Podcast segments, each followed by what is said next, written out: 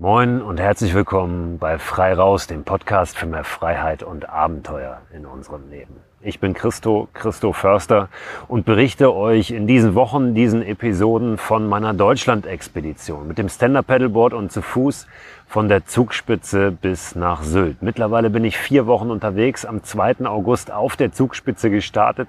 Stand ich da oben mit meinem Stand-Up-Paddleboard und allem, was ich brauche für acht Wochen. Und inzwischen bin ich heute auf der Elbe angekommen, kurz hinter der Mündung der Saale in die Elbe. Aber dazu gleich ein bisschen mehr zu dem, was ich in den letzten Wochen, ja, vor allen Dingen in den letzten sieben Tagen seit der letzten Podcast-Folge erlebt habe. Diese Folge wird präsentiert von Icebreaker und Globetrotter-Ausrüstung. Icebreaker macht Klamotten aus Merino-Wolle, Funktionsklamotten, ja vor allen Dingen ähm, Base Layer, das heißt also das, was man direkt auf der Haut trägt, aus natürlichen Materialien und äh, ist eine Firma, die aus Neuseeland kommt. Ich habe es schon gesagt, dass ich den Gründer Jeremy Moon mal kennenlernen durfte, sogar eine Woche mit meiner Familie in seinem Haus in Auckland in Neuseeland äh, wohnen durfte. Und es gibt eine ganz schöne Anekdote, die ich immer mal wieder erzähle, auch auf Vorträgen. Wer auf dem Vortrag schon mal war, hat die vielleicht schon mal gehört, weil Jeremy mich sehr inspiriert hat zum Thema Lösungen finden. Wir waren in Jeremys Haus eine Woche lang und sind dann, hatten ein Auto gekauft. Wir waren insgesamt drei Monate in Neuseeland mit der Familie und haben ein Auto gesucht, das gefunden, gekauft und ja, sind dann nach einer Woche raus aus Jeremys Haus. Jeremy selbst war im Urlaub, deswegen hat er uns sein Haus überlassen und wir haben den Haustürschlüssel, den wir hatten, auf den Küchentisch gelegt, Tür zugezogen und sind los. Dann waren wir so eine Woche im Norden von Neuseeland, kamen zurück kam nochmal durch Auckland durch. Es war ein ganz regnerischer, trister Tag.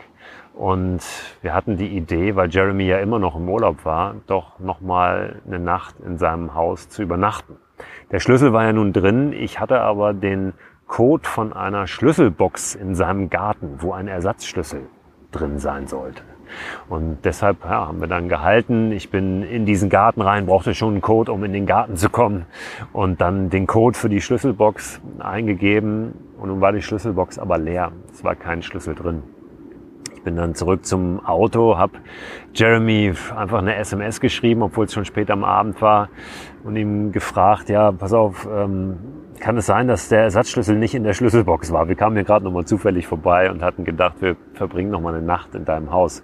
Und dann schrieb Jeremy direkt zurück, ja, das kann sein, dann hattet ihr den Ersatzschlüssel, aber kein Problem, kletter doch auf den Balkon oben rauf und bei mir im Arbeitszimmer, da ist das Fenster mal auf. Das schiebst du hoch, das war so eine alte englische Villa, wo man die Fenster hochschiebt und dann gehst du einfach rein. Und ich habe dann äh, ja, Jeremy zurückschreiben müssen, du Jeremy, wir sind Deutsche. Wir haben penibel darauf geachtet, dass alle Fenster verschlossen sind, wenn wir das Haus verlassen. Und äh, mach dir keine Sorgen, wir finden schon irgendwie eine andere Möglichkeit.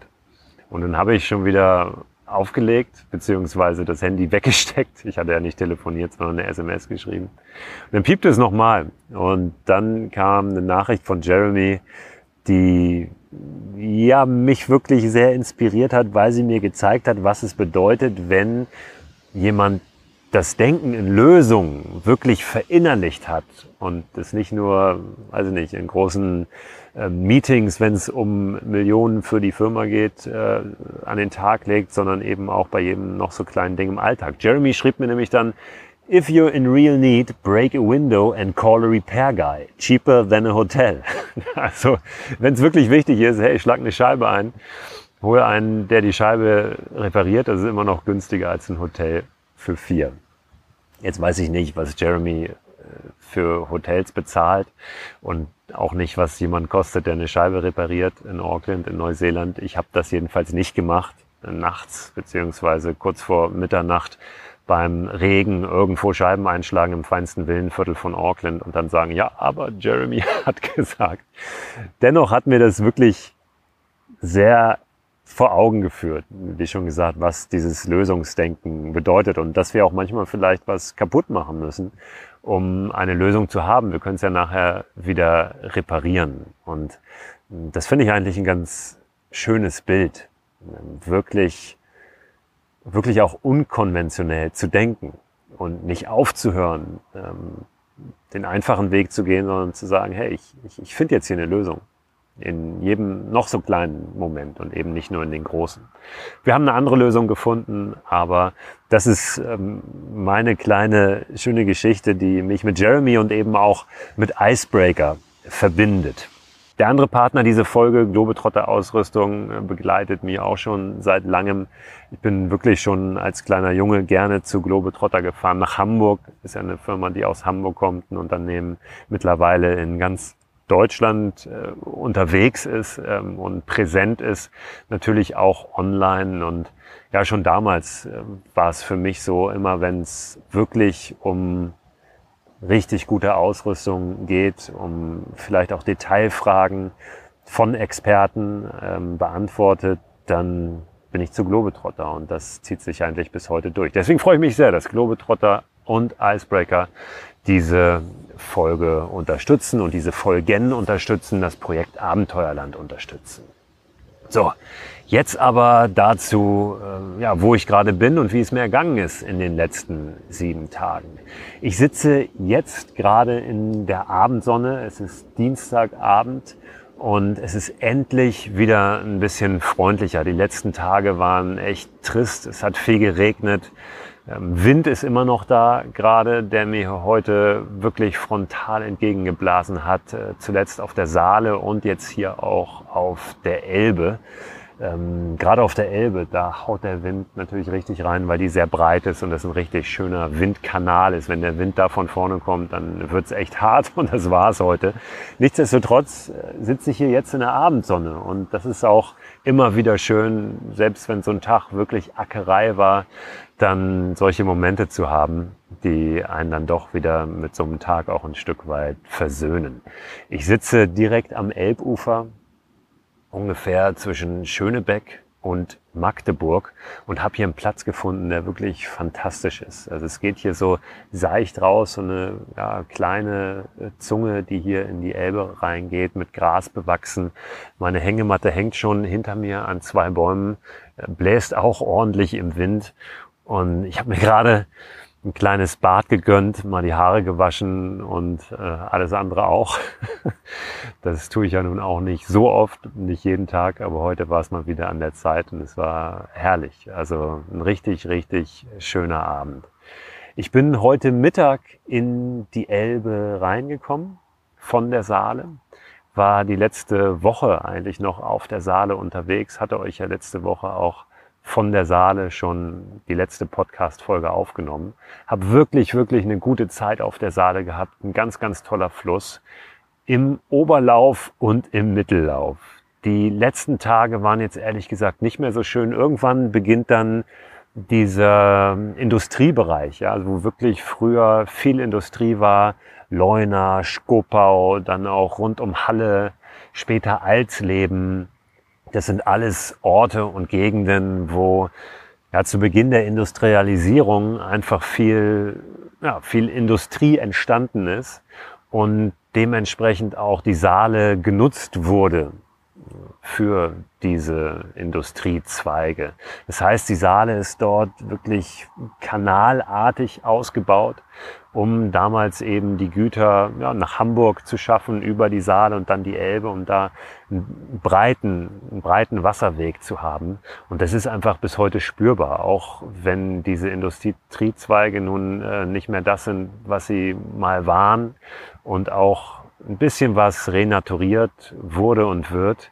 Aber ja, im Unterlauf ist die Saale einfach nicht mehr das, was sie vorher war. Ich habe gerade gestern auch unfassbar viel Müll auf der Saale gesehen. Bin richtig so in so einem Strom aus, aus Müll und Ästen und Zweigen und Schmodder quasi ja, mitgepaddelt. Das war nicht schön. Dazu kommen viele Schleusen, gerade im Unterlauf noch, die auch nicht so wasserwanderfreundlich sind. Ich musste also oft sehr umständlich umtragen, weil ich dort auf einer Bundeswasserstraße mit einem Stand-Up-Paddleboard nicht geschleust werde. Musste dann über Zäune klettern auf diesem Schleusengelände und alles abpacken, ähm, was ich auf dem Board habe, später wieder raufpacken und es war sehr, sehr mühsam. Die Tage davor bin ich tatsächlich ein paar Mal geschleust. Ähm, zwei, drei Schleusenwärter haben gesagt, komm, ich lass dich durch. Dann gab's Selbstbedienungsschleusen, auch so rund um Halle, äh, die bin ich einfach gefahren. Da habe ich mich dann selbst geschleust. Da fährt man ran, zieht so einen Hebel und dann beginnt der Schleusvorgang, fährt rein in die Schleuse. Wenn man dann in dem Schleusenbecken ist, zieht man wieder einen Hebel und dann werden die Türen wieder geschlossen und das Wasser wird abgelassen. Man kann dann rausfahren. Also das hat ein paar Mal funktioniert, aber zuletzt musste ich auch ordentlich umtragen. Ja, insofern ähm, waren die letzten Tage ja, ein bisschen mühsam, bisschen trist. Wie gesagt, es hat auch viel geregnet, es war viel Wind und es war viel Ackerei. Ähm, ich habe eine ganz gute Motivation gehabt, weil ich am Wochenende meine Familie getroffen habe in der Nähe von Halle. Insofern ja, hatte ich ein Ziel, was ich erreichen musste, habe ordentlich, ordentlich auch reingehauen dann die Tage davor. Ungefähr 50 Kilometer am Tag bin ich gefahren. Das geht mit der Strömung, die dann die Saale doch da hatte, noch ganz gut. Und ja, wir haben uns getroffen. Das ist vielleicht ganz interessant auch nochmal zu erzählen, weil es wirklich ein schöner Ort ist. Ungefähr 20 Kilometer, 20 Flusskilometer hinter Halle auf einer Art Ferienhof Zeltwiese in Löbe-Jün. L-Ö-B-E-J-Ü-N. Zeltwiese Löbe-Jün, wenn ihr das mal euch mal anschauen wollt. Das ist ein ganz, ganz toller Ort. Wir haben dort in einer Blockhütte gewohnt mit einem Holzofen. Ähm, und ja, es gab sogar die Möglichkeit, auf der Terrasse in Anführungszeichen, also unter dem Vordach dieser Blockhütte, die Hängematte aufzuhängen. Ich habe dort mit meinem Sohn zwei Nächte in der Hängematte geschlafen, ähm, weil ich einfach nicht drinnen schlafen konnte und wollte. Ich bin ja nun vier Wochen draußen und schlafe seit vier Wochen in der Hängematte und wollte das einfach beibehalten. Und es ging da sehr gut. Wir haben eine richtig, richtig gute Zeit gehabt. Ein ganz netter Besitzer dort, Michael. Ähm, und ja, da kommen gute Leute zusammen auf diesem Hof. Es gibt dort Bauwagen, wo man schlafen kann. Man kann natürlich dort zelten. Es gibt diese Blockhütte. Und ähm, ja, es ist ein ganz schöner Ort in einem unspektakulären Gebiet eigentlich mit einer tollen Weitsicht, aber liegt auf so einem Hügel und ist ungefähr zehn Kilometer von der Saale entfernt.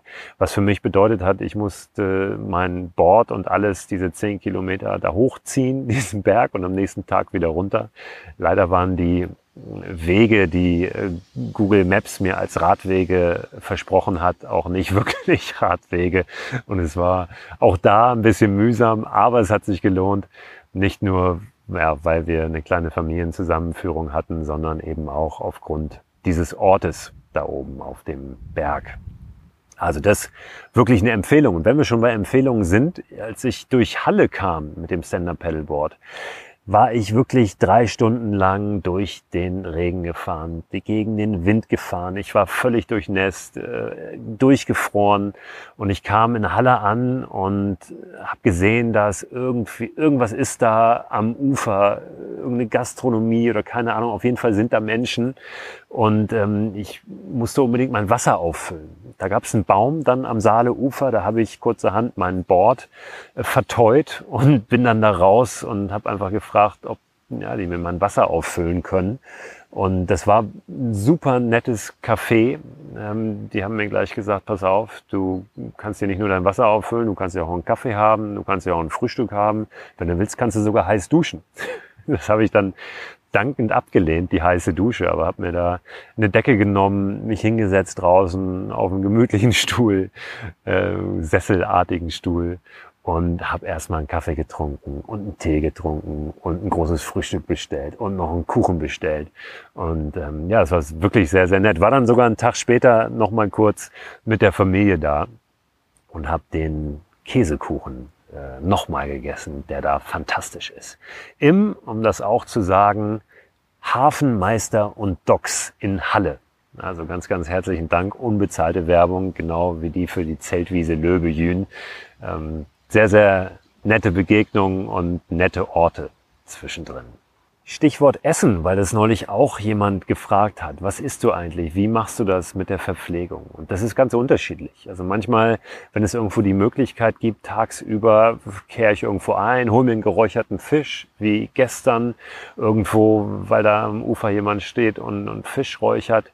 Und manchmal bin ich wirklich auch ein paar Tage lang völlig autark unterwegs. War jetzt gerade heute Nachmittag nochmal in einem Ort hier in dem letzten an der Elbe in Schönebeck und habe mir da im Supermarkt einfach ähm, ja, Zeug geholt, das mich durch die nächsten Tage bringen wird, äh, wo ich die nächsten Tage nicht irgendwo anhalten muss, sondern einfach autark mich verpflegen kann. Ich habe zum Beispiel jetzt ähm, Pilze dabei, Champignons, werden wir heute Abend Champignons machen, Zucchini, habe eine Kokosmilch dabei, und was ich immer dabei habe, ist Couscous. Couscous gibt's immer dazu. Manchmal besorge ich mir dann auch irgendeine Fertigsoße, irgendwas Asiatisches. Und einen asiatischen Eintopf habe ich mir heute noch besorgt, wo ich dann auch noch Couscous dazu mache. Einen ganzen Haufen Riegel, verschiedener Riegel, Eiweißriegel, Fruchtriegel, irgendwelche Haferriegel. Die besorge ich mir immer. Dann natürlich Obst. Ich esse morgens immer Haferflocken mit Nüssen und Obst Normalerweise tue ich da Mandelmilch rein. Ich habe auch noch ein bisschen was da. Ganz wichtig, weil ein Freund von mir das neulich passiert ist, dem ist die Mandelmilch leider in der Tasche aufgeplatzt. Die habe ich immer in einem extra wasserdichten Beutel, genau deswegen. Leider habe ich eben vergessen, Mandelmilch zu holen. Das heißt, ich werde die Haferflocken ja, mit Wasser irgendwie aufkochen müssen. Dann mache ich so eine Art Porridge da draus. Ähm, das ist das, was ich morgens esse. Und ja, Jetzt habe ich noch ein Stück Käse mir besorgt. Der hält äh, bestimmt zwei Tage hier auch, ohne dass er groß gekühlt wird. Und Nüsse sind immer am Start. Das ist so das, was mich durch den Tag bringt. Mehr ist es eigentlich nicht. Und das funktioniert sehr, sehr gut.